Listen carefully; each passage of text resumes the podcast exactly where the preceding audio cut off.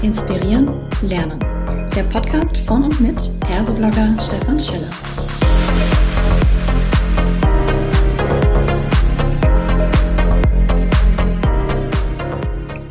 Hallo und herzlich willkommen zu einer weiteren Ausgabe von Klartext HR.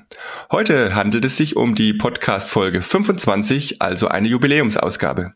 Umso mehr freue ich mich, dass Natalia Nepomnascha mit mir hier zusammen über ein anspruchsvolles und auch sehr komplexes Thema spricht.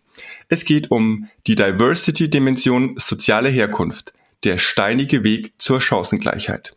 Hallo Natalia, schön, dass du da bist. Magst du dich vielleicht kurz selbst vorstellen? Sehr gerne. Hallo Stefan. Gleich vorab, du hast den Namen super gut ausgesprochen. Das gelingt Oh, sehr, das freut mich. Danke. also Glückwunsch ah, dazu. Super. Mein äh, größter Angstgegner. ja, ich bin 31 Jahre alt. Ähm, ich bin mit meinen Eltern zusammen nach Deutschland eingewandert, als ich elf Jahre alt war, 2001. Und meine Eltern sind arbeitslos äh, seit Mitte der 90er Jahre. Das heißt, seitdem wir auch in Deutschland leben, leben sie von Hartz IV. Sie sprechen auch kaum Deutsch. Äh, bei mir war das auch so, dass ich nicht aufs Gymnasium durfte. Also ich hatte nur eine Realschulempfehlung. Und in Bayern, wo ich aufgewachsen bin, ist so eine Empfehlung bindend. Das heißt, ich musste auf die Realschule mhm. und konnte auch nie Abitur machen. Und auch später, nachdem ich meinen Realschulabschluss hatte, ich ähm, war Schulbeste oder habe Schulbeste abgeschlossen, hatte überall Einser bis auf Sport, weil ich sehr unsportlich bin, habe ich zwei schulische Ausbildungen gemacht, zuerst zur Fremdsprachenkorrespondentin und dann zur Übersetzerin und Dolmetscherin. Und die zweite schulische Ausbildung wurde in England als ein Undergraduate Degree, also ein Bachelor anerkannt. Und deshalb konnte ich nach England gehen und dort meinen Master machen in internationale mhm. Politik. Und der Master ist zum Glück auch in Deutschland ein Master. Das war aber alles ein wahnsinnig steiniger Weg, wie du schon gesagt hast, ähm, Stefan. Ich hatte für mein ähm, Studium dann, für das Masterstudium, kein Cent BAföG bekommen. Und dementsprechend schwer war das für mich, das auch zu finanzieren als Hartz-IV-Kind mit den Studiengebühren mhm. in England und auch ähm, mit den Lebenshaltungskosten. Und auch später, als ich dann nach Berlin gezogen bin, wie wahrscheinlich fast alle, die irgendwas in Politik studieren, dann irgendwann nach Berlin kommen, äh, habe ich zuerst keinen Job gefunden. Und das war für mich auch mhm. so ein mhm. bisschen überraschend, weil ich dachte, hey, ich spreche fünf Sprachen, ich habe in England studiert, ähm, was ist hier los? Und ich habe dann ziemlich schnell verstanden, mhm. hey, das liegt eigentlich an meiner sozialen Herkunft weil ich nicht so selbstbewusst auftrete wie andere, weil ich äh, keine tollen Praktika gemacht hatte früher auch weil mir nie jemand gesagt hat, dass das irgendwie relevant ist und weil ich auch mhm. überhaupt kein Netzwerk hatte, was gerade im politischen Bereich das A und O ist. Und ähm, ja, habe dann angefangen, wie wild zu netzwerken, habe dann irgendwann einen Job bekommen, einen zweiten, bin dann irgendwann aus diesem gesamten außenpolitischen Bereich ausgestiegen, bin jetzt bei einer großen Unternehmensberatung ähm, hauptberuflich tätig, aber habe 2015, 2016 mir gedacht, es war so ein schwieriger Weg und das darf eigentlich mhm. so nicht mhm. bleiben, dass es für, für die jungen Menschen heutzutage so schwierig ist, in Deutschland sozial aufzusteigen, egal wie talentiert sie sind, egal wie viel sie drauf haben. Und deshalb Netzwerk Chancen gegründet und mit Netzwerk Chancen setzen wir uns auch dafür ein, dass die soziale Herkunft als eine Diversity-Dimension gelebt wird. Das heißt, dass Unternehmen mhm. und äh, Organisationen ähm, auch die soziale Vielfalt leben. Und ich freue mich sehr, dass wir heute im Podcast darüber sprechen. Ja, perfekt. Und dann sind wir schon mittendrin auch. Du hast es angesprochen, es geht um eine Diversity-Dimension. Da hole ich gerne mal ein bisschen weiter aus. Die Charter der Vielfalt, äh, auf die beziehen sich ja auch diese Diversity-Dimensionen häufig, wenn man dann äh, das Zählen anfängt. Da ist zum einen das Thema Alter. Dann haben wir als zweite Dimension die ethnische Herkunft und Nationalität. Die dritte Geschlecht und geschlechtliche Identität. Dann kommen wir zu körperliche und geistige Fähigkeiten. Das nächste, die nächste Dimension ist Religion und Weltanschauung. Sexuelle Orientierung ist die Nummer 6. Und die siebte Dimension, und das ist eigentlich das äh, Erstaunliche, die gibt es jetzt so offiziell in diesem ja, Rat oder in dieser Darstellung erst seit Januar 2021, ist die soziale Herkunft. Jetzt frage ich natürlich gerade dich, ähm, ist das ein Thema, was erst an Bedeutung gewonnen hat oder warum ist es so spät eingestiegen, dieser Faktor soziale Herkunft? Also soweit ich weiß, ähm, hat sich die Karte der Vielfalt zunächst am allgemeinen Gleichbehandlungsgesetz orientiert. Und da sind tatsächlich nur die anderen sechs Dimensionen, die du genannt hast, drin. Und da ist die soziale Herkunft mhm. nicht dabei. Das allgemeine Gleichbehandlungsgesetz ist ja dafür da, dass man klagen kann, wenn man äh, Diskriminierung erfährt. Natürlich ist es sehr schwierig, so eine Diskriminierung nachzuweisen, aber das hat nichtsdestotrotz eine wahnsinnige symbolische Bedeutung, dass es dieses Gesetz gibt. Und deshalb setzen wir uns als Netzwerk Chancen auch äh, politisch dafür ein, dass die soziale Herkunft auch aufgenommen wird in das allgemeine mhm. Gleichbehandlungsgesetz. Ähm, und äh, wir haben dann, als wir 2018, also vor drei Jahren, mit unserem ideellen Förderprogramm für soziale AufsteigerInnen gestartet sind, dazu komme ich sicher später noch, wirklich festgestellt, die Unternehmen haben noch überhaupt nicht auf dem Schirm, was für wertvolle Mitarbeitende soziale AufsteigerInnen sind oder auch, dass soziale mhm. Vielfalt wichtig ist. Und dann eben angefangen, uns dafür einzusetzen, dass die ähm, soziale Herkunft bei der Karte der Vielfalt ähm, als eine Diversity-Dimension anerkannt wird. Und sind jetzt sehr froh, äh, dass das 2021 geschehen ist und dass wir da auch als Partner dabei sind. Man mag das vielleicht manchmal, wenn man sich mit dem Thema vorher nicht beschäftigt, ähm, sehr überrascht aufnehmen ne, und sagen, hey, in Deutschland das ist doch ein, ein freies Land, ein demokratisches Land, äh, jeder hält sich doch für maximal offen, dass es so etwas wie eine strukturelle, systematische Diskriminierung gibt und dass man da sogar in diesen Dimensionen sehr genau reinleuchten kann und plötzlich merkt, ah, das mit der Chancengleichheit, das ist nicht so, wie wir uns das vielleicht alle wünschen. Aber was hat denn konkret beispielsweise, und da kannst du gerne auf deine eigene Historie mal Bezug nehmen, welche Auswirkungen hat denn dann so eine soziale Herkunft auf, sagen wir mal, ähm, Bildung, Arbeit und Leben in Deutschland? Ja, ich glaube, da kann ich stundenlang drüber sprechen. Es fängt natürlich schon sehr, sehr früh an.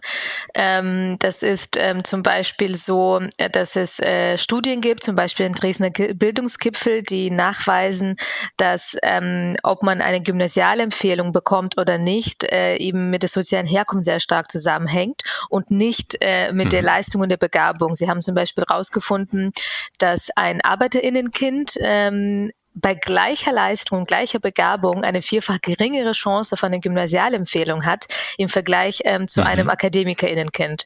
Und das ist natürlich ähm, absolut äh, himmelschreiende Ungerechtigkeit, wenn ähm, sowas der Fall ist.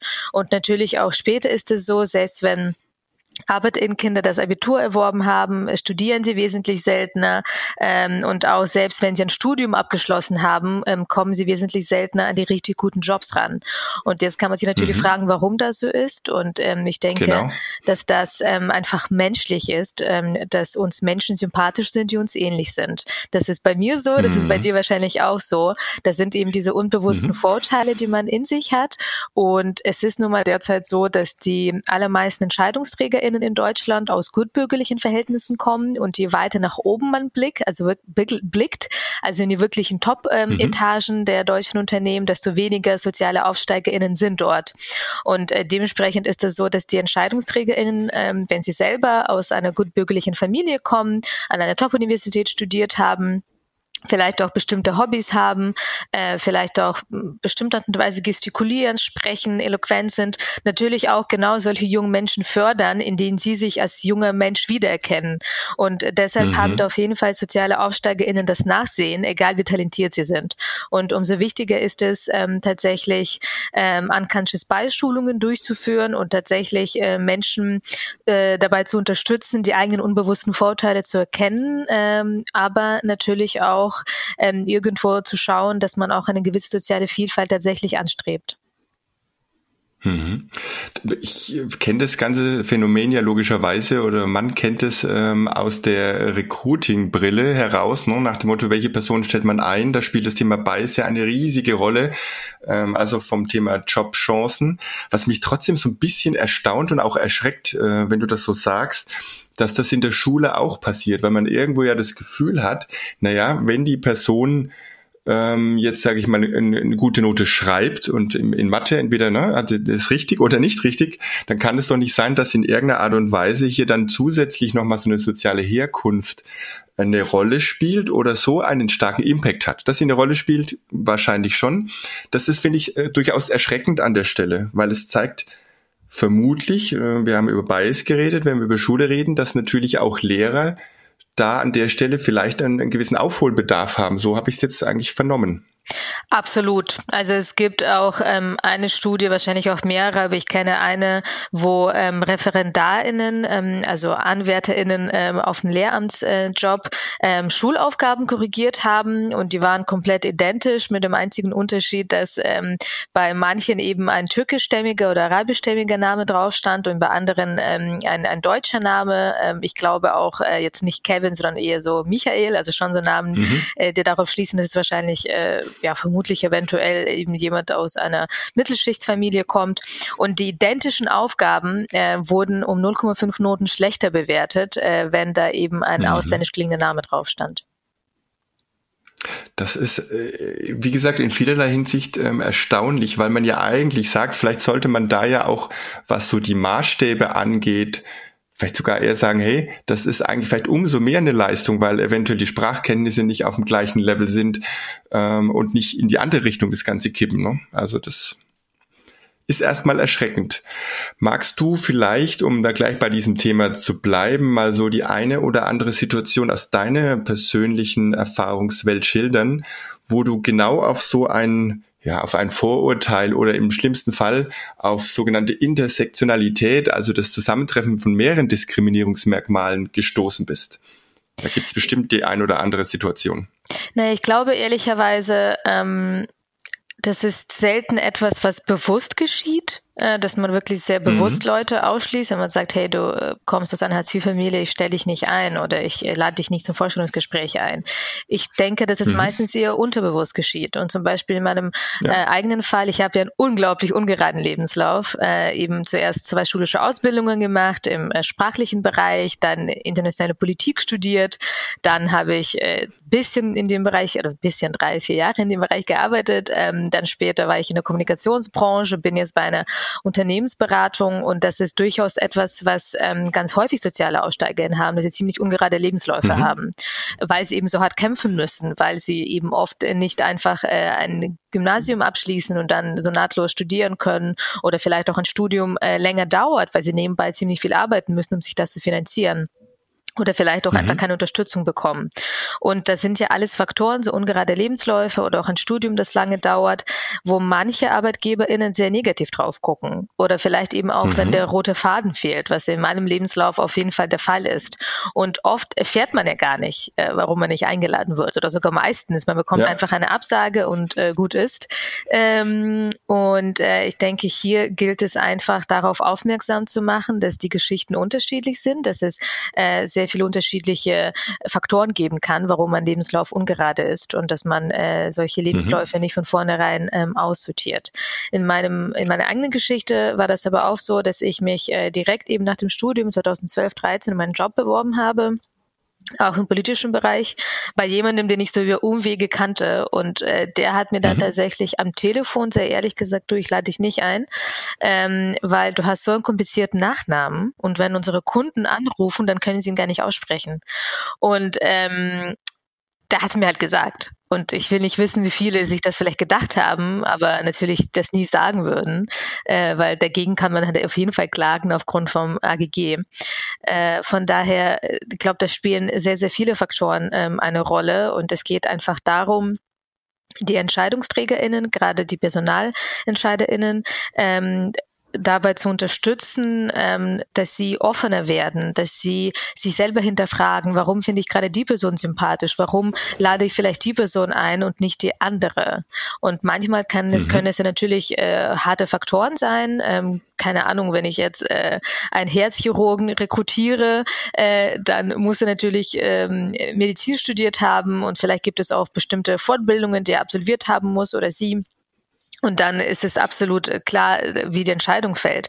Aber vielleicht gibt es wiederum bei anderen Jobs, wenn ich einen Business Development Manager suche ähm, für ein Startup, vielleicht gibt es da doch eher die Frage, mhm. hey, warum lade ich vielleicht eher jemand ein, der an der WHU studiert hat, wo eigentlich fast nur junge Menschen ja. studieren, die aus gutbürgerlichen Verhältnissen kommen und nicht jemand, der in einem kleinen FH irgendwo studiert hat.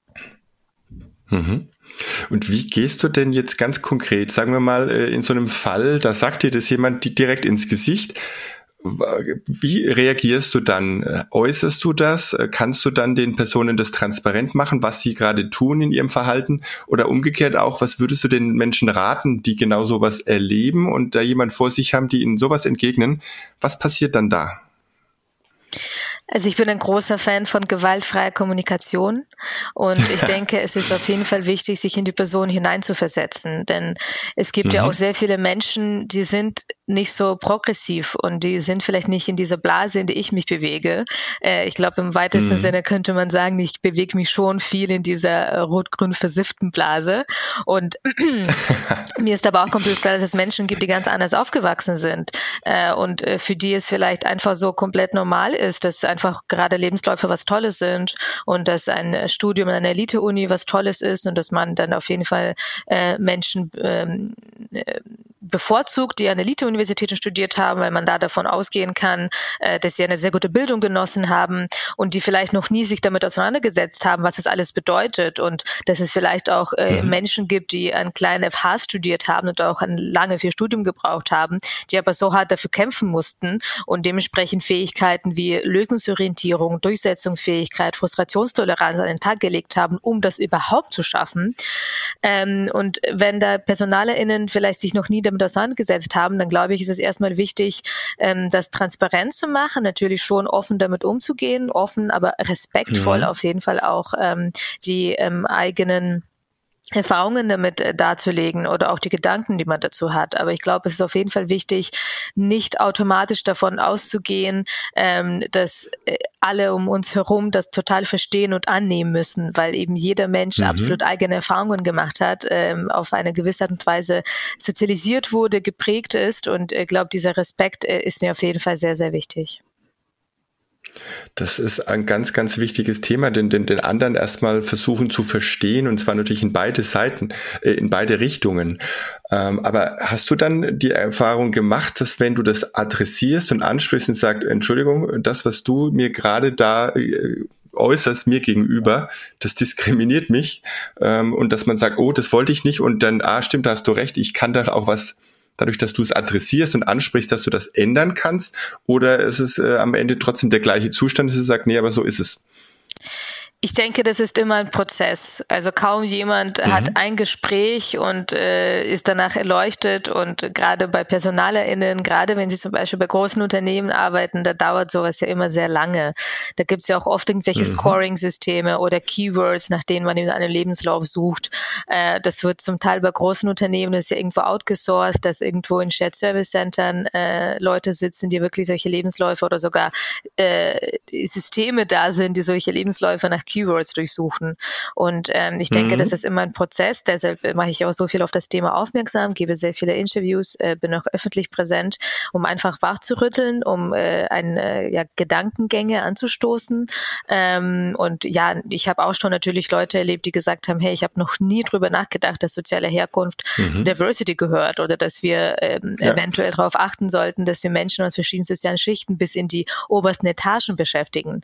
Ähm, aber ich denke, wie gesagt, dass das meistens doch ein Prozess ist. Aber ich bin froh, wenn ich ihn anstoßen kann und wenn äh, mhm. Menschen auf jeden Fall ähm, ja dann versuchen, etwas zu ändern bei sich.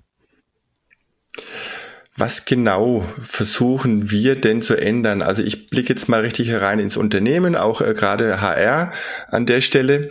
Was müsste denn passieren konkret, ähm, damit es vielleicht am Ende gar keine Ungleichbehandlung aufgrund von sozialer Herkunft mehr gibt oder die Frage, ist es irgendwie eh nur eine Utopie und sagt, na ja, so ganz wird man das nie wegkriegen, weil Menschen immer Menschen sind und sie müssen da ganz stark irgendwie kognitiv eingreifen.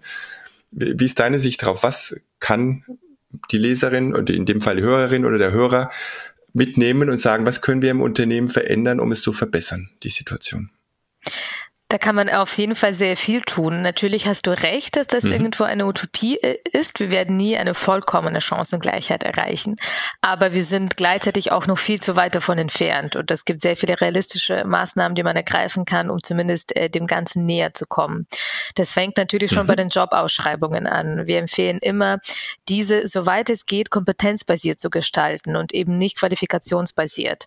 Man liest ja ganz häufig, hey, Wir suchen äh, Top-Absolventinnen von Top-Universitäten aus den und den Studiengängen, möglichst mit dem und dem Schwerpunkt, gerne mit MBA oder Doktortitel.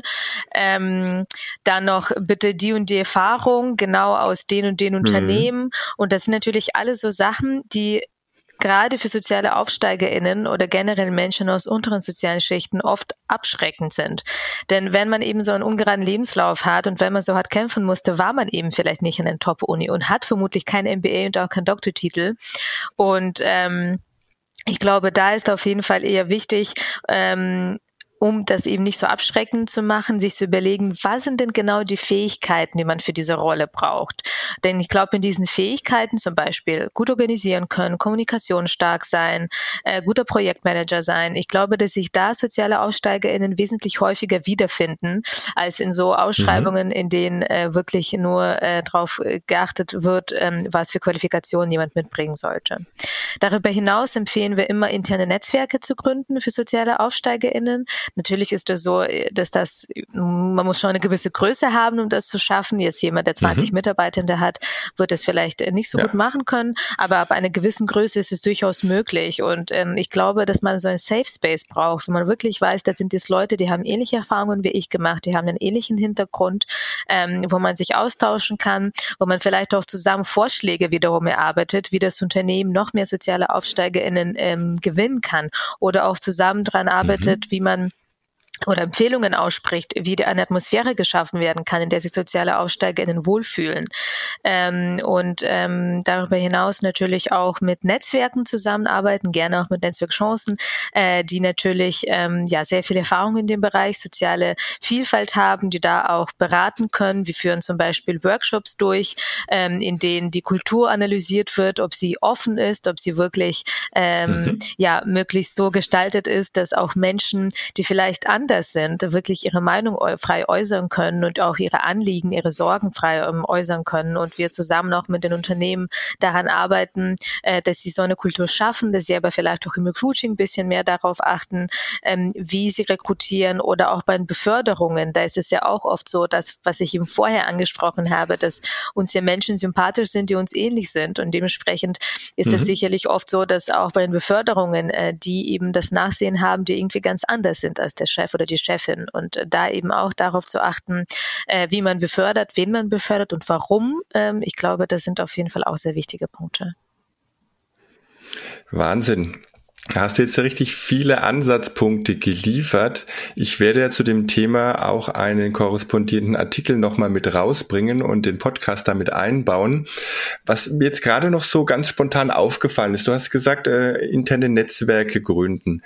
Das bedeutet aber ja auch, dass Menschen sich, das ist jetzt vielleicht nicht der richtige Begriff, aber ich sage es mal, outen müssen ne, und sagen, hey, hör zu, ich gehe in dieses Netzwerk rein weil ich auch zu dieser, aber ich auch diese Erfahrung gemacht habe ne, und sage, meine soziale Herkunft ist auch nicht optimal, ich will mich da stärker aufstellen. Kann das sein, dass viele dann sagen, nee, ich möchte das, das gar nicht mal preisgeben, weil ich habe so, so einen gewissen Status erreicht und wenn ich jetzt ankomme, dass es dann irgendwie für mich auch negativ sein können? Also gibt es sowas auch?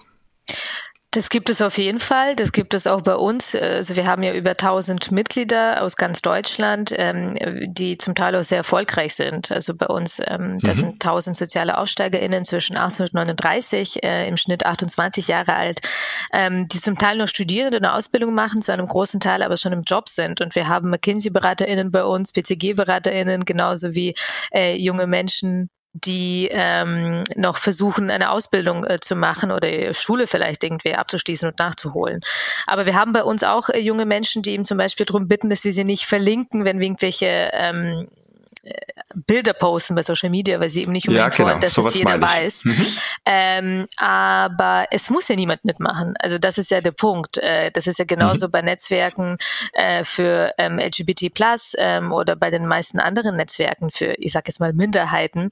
Es muss ja nie jemand mitmachen. Mhm. Es gibt auch Frauennetzwerke, äh, wo viele Frauen sagen, nee, möchte ich eigentlich gar nicht und ich fühle mich eigentlich, äh, ich habe das Gefühl, ja. ich habe die absolut gleiche Chance, ich mache da nicht mit. Also ich glaube, wenn man das als äh, ein Angebot versteht und natürlich nicht als eine Pflicht, ähm, dann glaube ich, wird es auf jeden Fall äh, sehr dankbar angenommen und wir haben mit solchen Netzwerken auch sehr gute Erfahrungen gemacht. Ganz toll. Ich denke, dass wir da jetzt auch einen Punkt geliefert haben, um sich weiter mit dem Thema zu beschäftigen. Ich sage ganz, ganz herzlichen Dank, Natalia, für deine Zeit, die du hier eingesetzt hast und drücke dir und euch für das Thema und für euer Netzwerk Chancen alle Daumen. Vielen Dank, Steffen. Vielen Dank für die Einladung. Hat Spaß gemacht.